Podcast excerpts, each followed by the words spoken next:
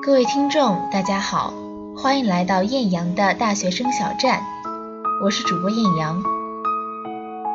今天想和大家分享的文章来自时宜的《生活是一份尊贵的工作》。你是一个怕麻烦的人吗？对待工作认真，对待生活却敷衍，把美好精致给外人看。粗糙随意留给自己，舍得花一万元买个包，买一个三百多的围裙，却觉得贵。日本的家庭主妇们都有一份工作，生活，他们不会因为不出门工作而邋里邋遢，反而经常学习花艺、茶艺。学过的花艺给家里的花瓶配上新鲜的花束，用学的茶艺招待来家里做客的客人。谁说生活本身就不是一份尊贵的工作呢？王诺诺在知乎上讲过一个故事。有一次，他乘飞机，旁边坐一女孩，穿着丝袜、筒裙、高跟鞋。一张脸描画的极为精致，王诺诺觉得这女孩脑子有病。要飞八个小时，我都恨不得穿睡裤上去，她竟然带全装。但飞机进入平流层后，那女孩脱下高跟鞋，换了双棉拖鞋，接着掏出一个大号化妆包，将卸妆水、面膜、眼罩等一字排开。然后去厕所将妆容卸了个干干净净。吃完饭后，他又敷了一个补水面膜，然后戴上眼罩，安安静静的睡了。还有一个小时就抵达目的地了，那女孩便又去了一趟厕所。回来时妆已化好，神采奕奕。看着她如此娴熟的流程，王诺诺心里想。他应该是在大公司上班吧，因为工作需要而出差成性。飞机入港停稳，那女孩拿出手机贴面说：“妈，我一会儿就到家了。”此话一出，王诺诺被震撼得五体投地，忽然觉得她好会生活啊。王诺诺为何被震撼得五体投地？其实他跟我们大多数人有着一样的心理，又不是上班，又不是应酬，日常生活嘛，凑合凑合就得了。作家艾小羊讲过一件趣事，他买了一条日和手贴围裙，三百块，粗棉布材质，越洗越软，越洗越柔。闺蜜见了这条围裙后，爱不释手。但得知价格后说：“太奢侈了。”艾小羊说：“你上月才花一万买了个包。”闺蜜立马解释：“买这个包是有用的，你拎着它，感觉自己就是个成功的女人。拎着这包碰到高富帅时，你不怯场；拎着这包去谈业务，你的可信度高。你买这么贵的围裙能穿出去吗？”能谈业务吗？只是在家用而已，哪里需要这么好？看见没？这就是我们的共病。对待工作十分认真，对待生活十分敷衍。我们最善于敷衍生活。对于敷衍生活，我们有两种拿手方法。第一种是凑合凑合就得了。几年前和同事一起出差香港，看上一套睡衣，很是喜欢。虽然有点小贵，但还是果断买了。同事说：“不就是个觉吗？哪里用得着这么讲究？我从小到大没穿过睡衣，不还是过了？”我问：“那你穿什么睡觉？”同事答：“旧 T 恤、旧短裤啊。”我们就喜欢这么凑合凑合得了，毛巾又坏了，凑合凑合得了，牙刷用毛了，凑合凑合得了。我们不但善于凑合，还喜欢用否定别人来寻求安慰。王石登山，我们不是敬佩，而是否定。上去干嘛？上去你也得下来。珠峰上的风景，画册上也有。我们习惯了接受并臣服于凑合的生活，并把自己的无奈之举当作崇高。于是，终于，我们凑合着过完了这一生。第二种敷衍是，等我有什么什么之后，等我考试完了，再好好品尝那款美食。等我挣了这笔钱，我就带儿子去迪士尼。等我有钱了，我也要来一场说走就走的旅行。我们总喜欢把享受生活推到等我有什么什么之后，可等到那一天，就能享受生活了吗？我表兄于宽喜欢说一句话：“先苦后甜。”他贷款买了房子后。节俭的实在是让人瞠目结舌，经常到菜市场买最便宜的烂菜。我说：“凭你的收入，不至于吧？”他答：“还完房贷，再好好享受生活。”去年他的房贷终于还完了，但他依然在菜市场买最便宜的烂菜。我说：“你不是说还完房贷就好好享受吗？”他笑着说：“再熬十年，给俩孩子再买一套。委屈自己的时间长了，委屈就成了一种习惯。有句哲言说：‘你怎么过一天，就怎么过一生。’我们就这样凑合着和等待着。出于自我保护的本能，我们还发明了一套价值体系。”来肯定自己的生活，过日子不都是这样吗？大家都这样，我这还算好的了。我只是过日子，也没多大要求。但我们有没有认真想过一个问题？我们每天在城市间奔波，这么努力工作，到底是为了什么？不就是为了好好的享受生活吗？但现在，我们只记得努力工作，却忘了好好生活了。起床，将就对付一顿，上班；午饭，将就对付一顿，再上班；回家，晚饭再将就对付一顿，然后刷手机，刷到凌晨才睡觉。如果我问你，这就是你人生在世的最后一天？你愿意这样度过吗？你一定会跳起来说：“我当然不愿意。”但问题是，你现在每一天不都这样度过吗？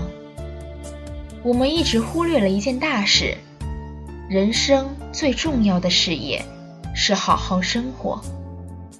正如生活大师松浦弥太郎所言：“日常生活是一份尊贵的工作。”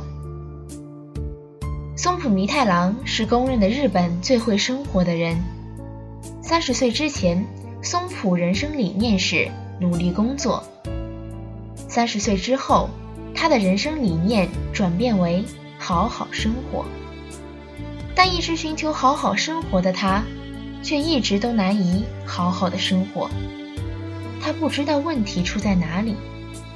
直到四十岁，他终于想清楚了一件事情。生活等于工作，他提出了一个著名理念：日常生活是一份尊贵的工作。他开始把日常生活当做一份工作来规划。早上五点起床，慢跑一小时，回来后洗个澡，做早餐，然后一边看新闻一边吃早餐。早上九点上班。下午五点半必须准时下班，周末绝不可以加班。每个工作日要参加两次茶歇，要安排时间陪孩子，和朋友喝茶。坚持一周买一次花，坚持两周剪一次头发，坚持每个季度出去旅游一次，坚持一年四个季节里有四次不可错过的享受当季美食的机会。把生活当做一份尊贵的工作来规划后，松浦居然就真的找到了好好的生活。我从来没发现生活可以如此美好。他的这个人生理念影响了很多日本人。松浦让我们意识到，原来日常生活才是我们一生最尊重的工作。时宜最近来了一名新员工。刚毕业没多久，没买房，就租了一套八十年代的老房子。然后他马不停蹄地忙碌起来，给斑驳的墙刷上一层一层白灰，给旧家具涂上环保的新油漆，用麻绳把油画挂在房间墙上，搬回一盆盆各式各样的花草。在他一番改造下，那个颓败残破的房子。竟然变成了极具文艺范的新房子。有人说你也不嫌麻烦，他说好的生活从来就不能怕麻烦。房子是租来的，但生活不是。很多人肯定会问，把日常生活当做一份工作来规划，是不是太麻烦了？但松浦说。事物所有的滋味、优点和乐趣，全是从麻烦的事情上孕育而生的。做菜最有趣的地方，就在于那些要花功夫的一道道工序；茶道最有趣的地方，就在于那些要花功夫的一道道工序。正因为你付出了时间和精力，所以享受起来才有特别的满足感。米兰昆德拉说：“麻烦的事情里头隐藏着真正的乐趣。热爱生活的人从不嫌生活麻烦。那些生活品质很高的人，没有一个是怕麻烦的人。那些能把一辈子过成几辈子的人，没有一个是怕麻烦的人。怕麻烦的人不可能拥有好生活。”几年前去拜访一位朋友，他不在家，出门旅行去了。但他在门口花圃墙上贴了一句话：“如果你来访，我不在，请和我的花儿坐一会儿。”他们很温暖，我注视他们很多很多日子了。他们开得不茂盛，想起来什么说什么，没有话说时。尽管长着碧叶，看着这句话，心里仿佛清风拂过。我坐下来，真的细细欣赏起那些花来。这位朋友以前聚会时给大家出过一道谜语：你对他笑，他就对你笑；你对他哭，他就对你哭。这是什么？大家都说这是一面镜子，但他笑着说：“这是生活，生活就是这样，你怎样对他，他就怎样对你。”那些把日常生活当做尊贵工作的人，这份工作一定不会亏待他。今天的分享就到这里。更多文章，欢迎订阅喜马拉雅和荔枝平台的《艳阳的大学生小站》。我是主播艳阳，我们下期再见。昨天的我们走远了，在命运广场中央等待，那模糊的肩膀，越奔跑越渺小。曾经并肩往前的伙伴，在举杯祝福后都走散。只是那个夜晚，我深深的都留藏在心坎。长大以后，我只能奔跑，我多害怕黑暗中跌倒。明天你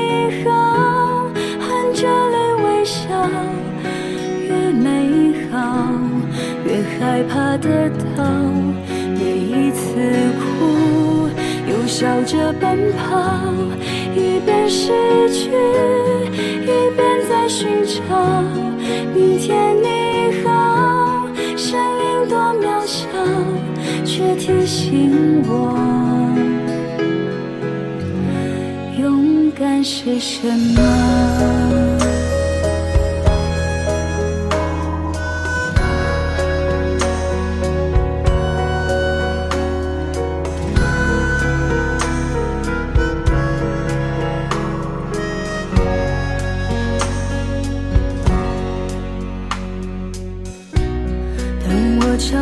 反方向走去，在楼梯的角落找勇气，抖着肩膀哭泣，问自己在哪里？曾经并肩往前的伙伴，沉默着懂得我的委屈。时间它总说谎，我从不曾失去那些肩膀。长大以后，我只能奔跑，我多害怕黑暗中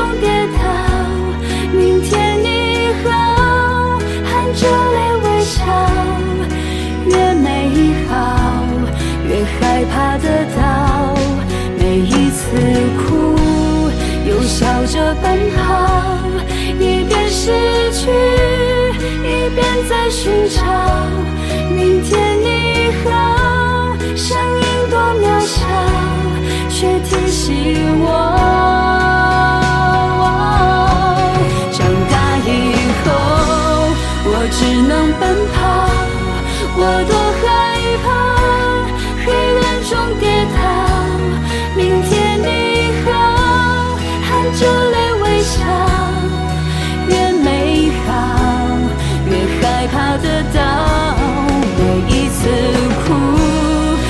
笑着奔跑，一边失去，一边在寻找。明天你好，声音多渺小，却提醒我，勇敢是什么。